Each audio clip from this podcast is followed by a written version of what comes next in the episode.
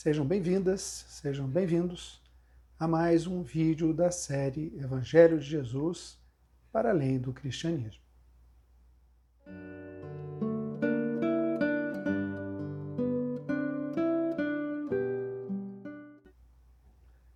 Para vocês que estão me assistindo pela primeira vez, meu nome é Milton Menezes. Eu sou médico, teólogo, educador, terapeuta comunitário mesmo sendo cristão, venho buscando viver uma espiritualidade plural, na busca de um verdadeiro ecumenismo universal. Um pluralismo religioso que não se limita às teorias e reflexões acadêmicas, mas é, se expande para o exercício cotidiano de uma vivência interfé, sem qualquer tipo de discriminação, muito menos de exclusão. Assim, é, no compartilhar de conhecimentos e experiências espirituais, sempre em busca da prática da amorosidade, da partilha, do respeito e da, da paz entre as pessoas, entre os seres, nasceu esse projeto. O projeto que chamo de Evangelho de Jesus para além do cristianismo, no qual são apresentados textos e vídeos onde partilho aspectos que possam nos auxiliar em nossa contínua evolução espiritual, a partir da boa nova de Jesus. Mas é, direcionando-me às pessoas das mais diversas tradições religiosas. Vejam, não se trata de um proselitismo religioso, muito menos um convite para a mudança do caminho religioso seguido até então. É, esse trabalho ele visa apenas a partilha de princípios e reflexões que possam auxiliar as pessoas, a todos nós, no crescimento espiritual, independente da religiosidade escolhida. Mas antes de iniciarmos a nossa reflexão de hoje, peço a vocês, mais uma vez, que se inscrevam no nosso canal, clicando no botão aqui embaixo para que possam nos acompanhar nessa fraterna caminhada em busca de uma espiritualidade universal. Caso gostem desse vídeo, deixem seu like e também seus comentários e sugestões, que sempre serão muito bem acolhidos. Muito bem, ao longo deste vídeo, vídeo de hoje, eu convido todas e todos vocês a caminharmos juntos pela difícil estrada do perdão. Prática que acreditamos conhecer bem, mas com tanta dificuldade de concretizarmos. Ao mesmo tempo, surgem questões eh, com muita frequência sobre o perdão, tais como eh, o verdadeiro significado do perdão, em que casos é impossível haver o perdão, é, quantas vezes eu devo perdoar o erro de alguém? É, devo perdoar ou esquecer o que me foi feito? Enfim, diversas dúvidas e dificuldades é, é relacionadas ao perdão em nossa vida nos acompanham no cotidiano. Muito embora, há que se destacar, questionamentos esses que normalmente se relacionam ao perdoar o outro e não ao pedido de perdão pelos erros que nós cometemos. Mas isso a gente vê mais adiante. Refletimos semana passada, no capítulo anterior dessa, dessa série, desse projeto, sobre a correção fraterna, cuja razão de existência é exatamente por vivermos em comunidade, por convivermos com pessoas de diferente modo de pensar, de agir, de se relacionar, de se expressar, por sermos cada um de nós pessoas únicas, especiais e distintas entre nós. Assim, é, com uma certa frequência é, voluntária ou involuntariamente, cometemos, cometemos atos inadequados, um para o outro, ou falas impróprias, que em alguns momentos chegam a agredir e a magoar as pessoas.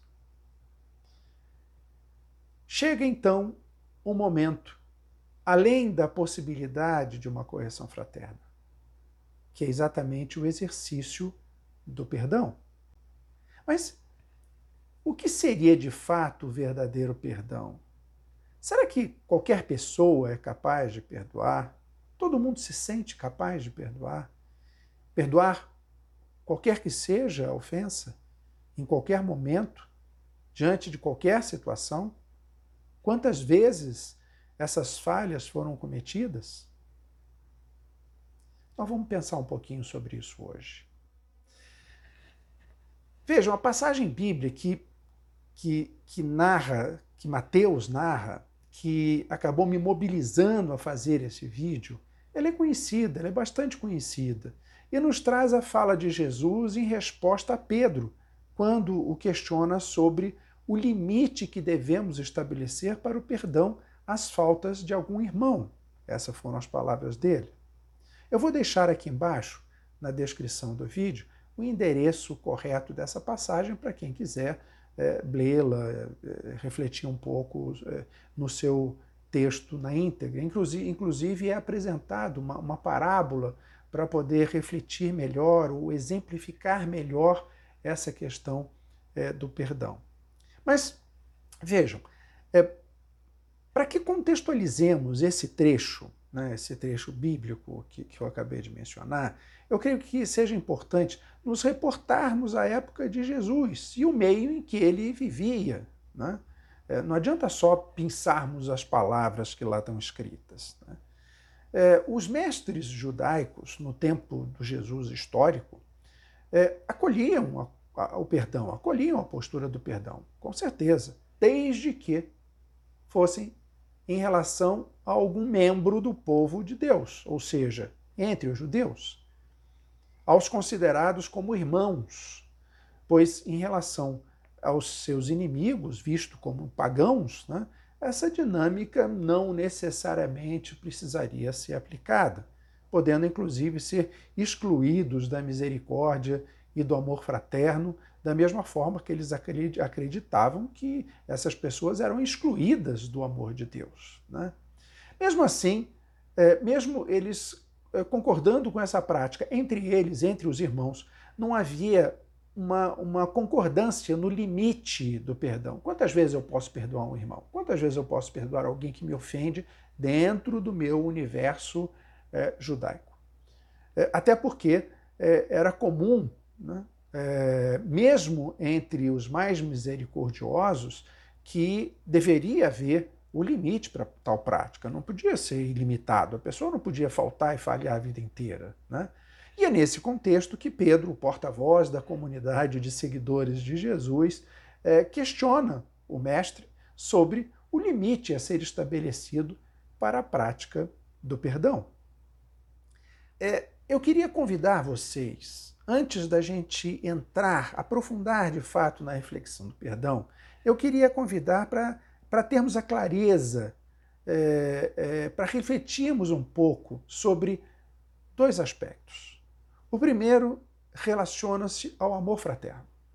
E o segundo relaciona-se a dois termos que são a misericórdia e a compaixão. Vamos lá. Quando falamos em amor, o verdadeiro e genuíno amor fraterno, é, estamos nos referindo ao acolher a pessoa como ela é, não como gostaríamos que fosse. Acolhê-la na sua totalidade, não apenas em seus aspectos que é, vemos como positivos, né? o seu lado que consideramos como um bom lado, né? dentro de um julgamento dualista que nós comumente fazemos, excluindo, inclusive, suas limitações, suas fraquezas. Não. Quando falamos sobre o verdadeiro amor fraterno, além de ver o outro por inteiro, né, colocamos-nos também nessa relação tal qual somos, com nossas limitações, nossas dificuldades, eh, nossas sombras, né? com nossas eh, com todo, todos os problemas que nós temos também em nossa vida.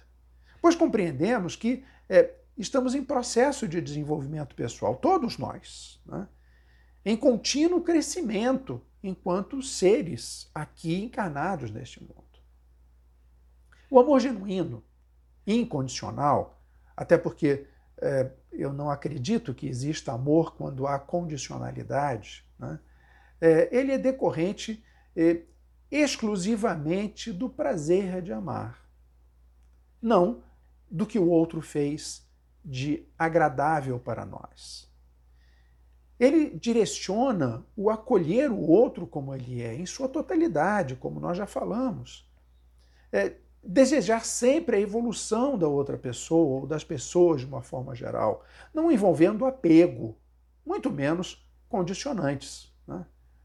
Eu quero para mim, ou eu só vou ter esse sentimento se eu receber em troca essa ou aquele tipo de reação.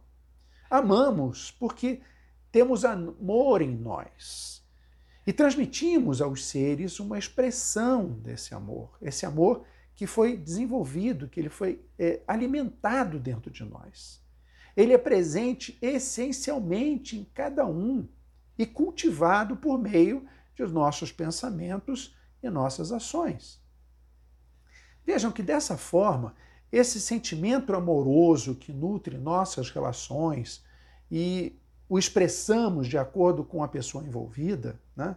É, é, numa relação amorosa com a outra pessoa, leva a termos formas é, distintas né? de, de expressarmos esse amor, essa relação, de construirmos essa relação amorosa. Até porque nós amamos nossa companheira, nosso companheiro de forma diferente que amamos nossos pais, nossos filhos, nossos amigos, amigas, mas, enfim, a base, de qualquer maneira, a base desse amor é sempre a mesma. Essencialmente existente em nós e por nós cultivado, alimentado. Então, esse verdadeiro amor fraterno não está condicionado a qualidades do outro. Tampouco se gostamos ou não da forma de ser ou de viver daquela pessoa.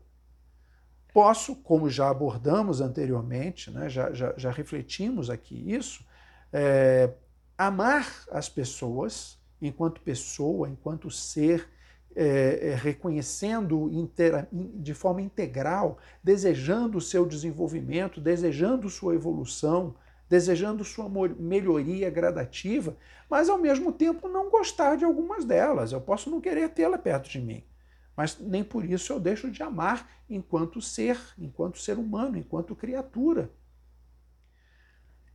Visto isso em termos de amor fraterno, vamos é, nos direcionar ao segundo ponto, que é, traz a reflexão é, tanto a misericórdia como a compaixão.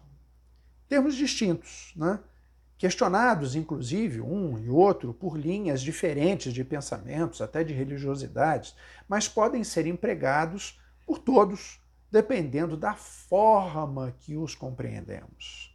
Ambos podem ser bem empregados, ambos podem ser extremamente questionados enquanto prática de se relacionar. Né? Vamos ver. A misericórdia, misericórdia é um termo utilizado mais pelas pessoas ligadas às tradições judaicas cristãs, né? E, e se refere, como a própria etimologia da palavra nos traz, levar o coração ao miserável, misericordis. Eu levo o meu coração ao miserável, né? Eu levo o meu sentimento ao necessitado. Porém, porém, se encaramos este termo, se encaramos esta prática de forma dualista, acompanhado de julgamento, com uma postura de superioridade de quem o emprega, dirigindo-se ao miserável, ao sofredor, ao necessitado, que por condescendência está sendo por mim acolhido, a palavra passa a ter uma, uma conotação discriminadora né? uma atitude discriminadora, mesmo sendo utilizada a palavra misericórdia. E explicita uma visão é, de desigualdade, que além de ser indesejada, ela não é real. Né? Até porque podemos ter riquezas materiais e sermos paupérrimos emocional e espiritualmente. São, conhecemos, inclusive, homens e mulheres ricas e sujeitos miseráveis. Mas, por outro lado, quando a utilizamos de forma equânime, quando temos sentimento de equanimidade e usamos a misericórdia, considerando-nos todos limitados, todos miseráveis, todos carentes pela necessidade universal de crescimento espiritual, passamos a agir com misericórdia de forma indiscriminada, de forma abrangente, sem qualquer tipo de exclusão ou prévia escolha. Ela passa então a ser é, um termo fraterno, evidenciando a amorosidade entre as pessoas na prática da misericórdia. Quando pegamos a compaixão, que é um outro termo, é um termo mais empregado, mais utilizado, utilizado com mais frequência pelas filosofias e religiosidades orientais, no Ocidente não é tão utilizado assim, é utilizado mais a misericórdia. E também traz a sua origem latina compassione, ou seja, o significado de compartilhar do sofrimento de outra pessoa, de compreender a sua dor, de, de, de, de ser estimulado a ajudá-la em sua condição, partilhando uh, do peso de sua dor. Ter compaixão é não ser indiferente ao sofrimento alheio. Igualmente, a misericórdia, atentemos-nos para isso, ela também pode ser vista de forma adequada ou não. Né? Ela pode ser vista também de forma dualista. Ela pode ser vista também de forma é, é, é, com uma abordagem desigual entre as pessoas, como alguém superior indo em direção a um sofredor miserável, merecedor de sua ajuda, de sua condescendência, de seu apoio. E ele o dará porque ele tem mais para dar àquele que tem menos. Sente-se, inclusive, superior é, e vaidoso com esse tipo de prática. Infelizmente, isso é muito comum é, no dia a dia. Quantas e quantas pessoas não dão fazendo um alarde danado por estarem dando? Na época de Jesus isso já acontecia. Ele, em alguns textos, questionava, inclusive, os hipócritas fariseus é, é, e aqueles judeus hipócritas que davam, os ricos davam os seus recursos, os seus dinheiros, fazendo um grande alarido, é, e, na verdade, o coração estava vazio. Né? A espiritualidade era morta. Mas a prática aparente era uma prática de misericórdia ou de compaixão. Porém, se a compaixão é vista de uma forma equânime, se a pessoa age de uma forma equânime, ela leva ao acolhimento das pessoas como elas são, como ambas são, independente delas serem como são, de independente como elas sejam, envolvendo todos nós com nossas limitações, fragilidades, mas também com as nossas fortalezas para serem compartilhadas, potencializando-nos entre nós. Compartilhamos nossas fortalezas para, é, para nos ajudarmos mutuamente a superar as nossas fragilidades. Né? Ora, dessa forma, tanto a misericórdia como a compaixão, dependendo da, da, da, da visão, dependendo da forma que aplicamos, né, da forma que vivenciamos é, e, consequentemente, sentirmos e agirmos, ambos podem ser empregados apontando para uma prática equânime e amorosa e ou de uma forma discriminadora e desigual. Então, não existe um termo melhor do que o outro. Depende realmente do sentimento da pessoa que pratica a misericórdia ou dependendo da pessoa que vê e pratica a compaixão. Vamos considerar eh, a boa prática, a prática equânime, a prática amorosa, a prática fraterna. E temos então o amor fraterno, a misericórdia e a compaixão ambos nos levando, nos mobilizando, nos movimentando em direção ao outro, outro como sendo é, inteiro, exatamente como ele é, no seu grau de desenvolvimento, da mesma forma, da forma que nós somos com o nosso grau de desenvolvimento, com fortalezas e fragilidades, com problemas e com aspectos positivos a serem compartilhados. Né? Pois muito bem, voltando ao tema básico de nossa reflexão, né? voltando uh, à questão do perdão, é, ele não deve ser visto de forma isolada, ele deve ser visto, sim, relacionando o seu amor fraterno. O sentimento pelas pessoas, né? que, que, que, que move o relacionamento das pessoas, bem como a misericórdia e a compaixão que embasa essa, essa relação. Então o perdão ele não deve ser visto de forma isolada, ele deve ser visto no, no contexto do amor fraterno e no contexto da misericórdia e da compaixão.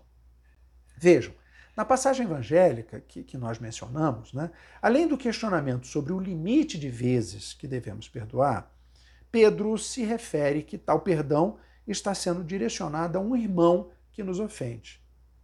Como sempre destacamos, né, nós precisamos trazer, precisamos trazer as mensagens evangélicas dentro do contexto. Já até mencionamos isso mais no início, né, o contexto histórico, cultural. E quando Pedro menciona um irmão, ele segue a lógica judaica de apenas o irmão ser merecedor de perdão, aquele ou aquela da família judaica, né, que se mantém é, de acordo com os preceitos da lei. Com isso, Pedro aponta é, a possibilidade de se perdoar, da mesma forma que ele fala que é o irmão, ele sugere a possibilidade de se perdoar sete vezes. Ele quis ser generoso, na verdade, né? porque pelas tradições à época, falava assim até três vezes, quatro vezes, ninguém falava em perdoar sete vezes, isso era um escândalo na época. Né? Mas, eh, por outro lado, a gente tem uma resposta de Jesus que afronta mais ainda a, a característica, as características da época, né? porque nos aponta 70 vezes 7. Né? Com um número é, a ser perdoado, quer dizer, colocando um limite a ser perdoado. Lógico que ele não nos traz um limite, ele nos traz uma quantidade que limita a prática do perdão, 70 vezes 7. Evidentemente, o número em si não tem a menor importância, pois é meramente simbólico, apenas simbólico. Foi uma forma de nos ensinar que não há limite para o perdão. Não há limite que o espírito do perdão vai muito além dos mesquinhos cálculos humanos. Pois não deve haver limite eh, para o amor fraterno, base do relacionamento entre as pessoas, da mesma forma para a compaixão ou para a misericórdia entre os seres. E o perdão tem de estar contextualizado nessas questões. Essa mensagem numérica, ela vai, vai muito além do conceito do perdão humano. Vai muito além daquilo que nós é, somos orientados, somos é, é, é, é que nós acompanhamos no dia a dia é, deste mundo. Ou seja, ela nos apresenta, a lógica dos 70 vezes 7, nos apresenta que, pelo amor, pelo bem do outro, devemos nos esforçar ao máximo, vinculando-nos à ideia da contínua luta do ser humano pelo seu crescimento permanente, tanto de quem perdoa, como de quem é perdoado. Não existe relação de quantidade para o perdão, mas sim de qualidade. Sem dúvida alguma, minhas amadas, meus amados, eh, o perdão é a maior expressão de amor entre os seres. Sem dúvida alguma. Vejam que não estamos falando da mera formalidade entre duas pessoas que alegam perdoar e ser perdoada. Não. Não é isso, não é uma formalidade. O próprio perdão tradicional humano traz em si, e isso é, é, é importante, ele traz em si uma ponta de julgamento. Julgamento este é, sobre a atitude alheia. E de forma condescendente concede o perdão. Não é sem razão que em algumas tradições religiosas orientais sequer se fala em perdão, mas sim na prática da compaixão. Não se fala em perdão porque compreendem que as causas e as condições que levaram aquela pessoa a cometer aquela falha, aquele erro, é, é, o, o, cometer o ato indesejado, qualquer que tenha sido ele, é, reconhece é, as suas limitações, o seu grau de desenvolvimento espiritual. Até porque o agredido também se vê limitado e capaz de cometer atos que igualmente desagradariam a outras pessoas. Com isso, não há julgamento quando observa-se apenas a prática da compaixão. Não há julgamento, não há condenação e, da mesma forma, não há perdão, pois não há o que se perdoar. Há que se compreender e desejar a não repetição do fato pelo processo de reconhecimento da limitação existente e a necessidade do desenvolvimento pessoal da, da, daquela pessoa, daquela, é, da, da, enfim, da pessoa que cometeu o ato inadequado. Entretanto, quando praticamos o perdão, mesmo quando praticamos o perdão da nossa forma ocidental de ver, não como um auto decorrente de julgamento e de condescendência para com o outro. Tá bom, eu sou superior, eu sou muito bom, você é ruim, é limitado, então eu vou perdoar você. Isso é uma atitude arrogante. Isso é uma atitude de julgamento arrogante do outro. Mas quando isso não acontece, mas sim de forma incondicional, rompendo é, com com, acaba rompendo realmente com os grilhões de aprisionamento ao sentimento que temos quando somos agredidos, de ira, de revolta, de tristeza, de frustração. Nós nos aliviamos, nós aliviamos a dor e restauramos a tranquilidade de ambos os envolvidos, de todas as pessoas envolvidas. Essa forma de relacionamento misericordioso, compassivo e amoroso, que chamamos de perdão, leva-nos a interpretar o outro, bem como a sua atitude, de uma forma diferente, compreendendo o seu momento evolutivo, compreendendo que existem causas que o levaram a tal prática indesejada. Passamos a olhar a outra pessoa de um jeito novo, resgatando assim um sentimento de paz e harmonia entre as pessoas. Não vejo, não vejo, minhas amigas, meus amigos, que exista qualquer relação, e aí muita gente fala, muita gente pergunta, ah, a relação entre o perdão e o esquecimento, eu devo perdoar, devo esquecer. Eu não vejo que deve haver esse tipo de relação. Até é, é, porque tudo deve ser utilizado como forma de aprendizado. A gente não tem de esquecer nada. Né? Se eu precisar esquecer alguma coisa, é porque eu não perdoei. E não perdoei porque eu não tive compaixão suficiente para isso, eu não tive amor suficiente para isso. Então precisamos aprender, sim, todos os envolvidos. Aprender aquele que agrediu a não fazer mais, aquele que foi agredido a jamais cometer atitude semelhante daquela, a perceber que ele é capaz de amar alguém, de ter atitude compassiva e misericordiosa, compreendendo um momento difícil que o outro está passando. Né? Quer dizer, ambos, todos devem aprender com o ocorrido da mesma forma. E cada um eh, do, do seu jeito, cada um é, utilizando o seu momento de desenvolvimento. Agora, nós precisamos ir além da nossa visão dualista, julgadora, condenatória diante do réu alheio, até porque é, nós somos é, capazes de cometer atos idênticos ou até mesmo piores, dependendo das condições que nos encontrarmos. É, na passagem evangélica, mais uma vez eu a trago, é, que nos motivou essa reflexão, Jesus nos ensina algo que vai de encontro com a nossa natureza humana. Tendemos, quando agredidos, ao revide, à vingança, ainda tendemos ao olho por olho. Ele nos aponta um caminho completamente diferente. Direciona-nos para a estrada do perdão, da acolhida, da acolhida do faltoso, da permanência de nossa abertura ao próximo, independente de suas ações, exatamente como ele é, com suas limitações e seus defeitos. Da mesma forma que nós somos, com as nossas limitações e com os nossos defeitos. Isso é, na verdade, o pleno exercício do amor fraterno. Não é sem razão, minhas amadas, meus amados, que na oração que Jesus nos ensinou ao Pai dos céus, ao Pai nosso, ao Pai de todos, dizemos: perdoa-nos as nossas ofensas, assim como perdoamos aos que nos ofendem. É interessante que normalmente esquecemos a segunda parte desse trecho, ou seja, que sejamos perdoados na medida em que perdoamos. Rapidamente nós pedimos perdão e somos tão lentos para perdoar. Lembremos-nos na maravilhosa e compassiva frase do famoso Padre Zezinho, e ele diz: Um erro na vida não significa uma vida de erros. Acreditarmos que existe limite para o perdão, ou que nem todas as pessoas são merecedoras do perdão não julgador, é reconhecer que haverá situações em que não seremos também merecedores do perdão, a depender do que fizermos ou de quantas vezes errarmos. E por favor, por favor, vamos ser honestos, não vamos alimentar a afirmativa de que eu jamais faria isso, eu jamais faria aquilo. Não, porque não sabemos.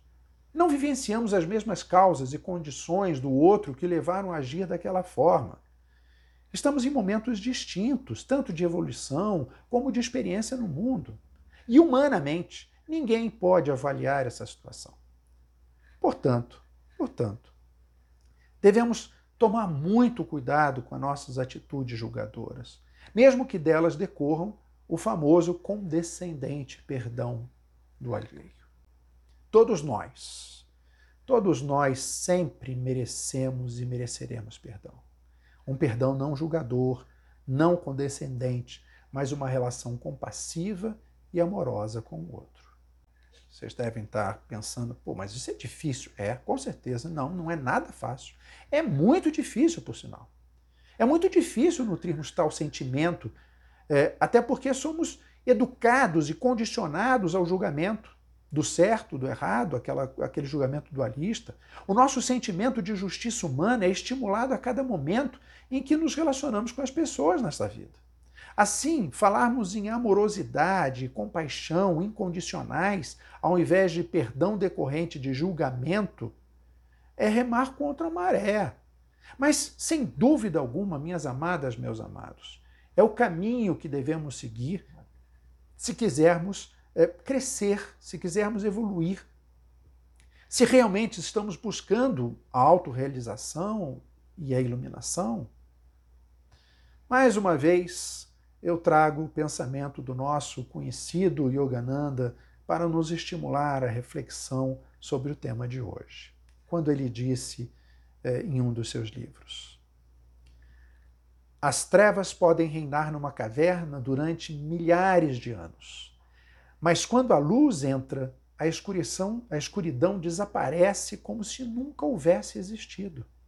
Da mesma forma, sejam quais forem os seus defeitos, eles não lhe pertencem mais quando você deixa entrar a luz da bondade. Lembremos-nos sempre que nossa verdadeira proximidade com Deus não está diretamente vinculada apenas à nossa proximidade com aquele que amamos, mas principalmente com aquele que consideramos como desafeto. Amar aquele que está próximo, que é amigo, que é parente, não nos ajuda muito a crescer. É importante, sem dúvida alguma que é importante, mas não nos ajuda muito a crescer. Até porque, na maioria das vezes, nós gostamos deles. Pouca valia tem nossas tentativas, e isso temos de ter muita clareza. Pouca valia tem nossas tentativas de aproximação da divindade, se não conseguirmos nos aproximar do nosso irmão desconhecido. Não nos esqueçamos que o mesmo Deus que habita em cada um de nós, em cada um de nós, igualmente habita em todos os nossos desafetos. Tenho a certeza, minhas amadas, meus amados, de que só encontraremos o divino amor num dia em que verdadeiramente sentirmos amor pelo próximo desconhecido. Quando formos capazes de externar por ele o nosso amor, o nosso amoroso sentimento, é nele, é nela que está Deus. E é por meio dessa relação fraterna que está estabelecido o nosso caminho para a santificação ou para a autorrealização. Eu espero que essas reflexões, que esse vídeo tenha ajudado você, tenha tocado você de alguma forma, levando a reflexão sobre o genuíno perdão. Caso tenha gostado, deixa aqui o seu like aqui embaixo e se inscreve no nosso canal? Para que possam acompanhar meus vídeos nessa caminhada fraterna, plural e universal. Deixam também seus comentários, suas sugestões serão muito bem acolhidos e se tiverem o desejo, compartilhem com seus amigos e com as suas amigas este e os demais vídeos da série. Um fraterno abraço a todas e todos vocês, fiquem na paz e até o nosso próximo encontro.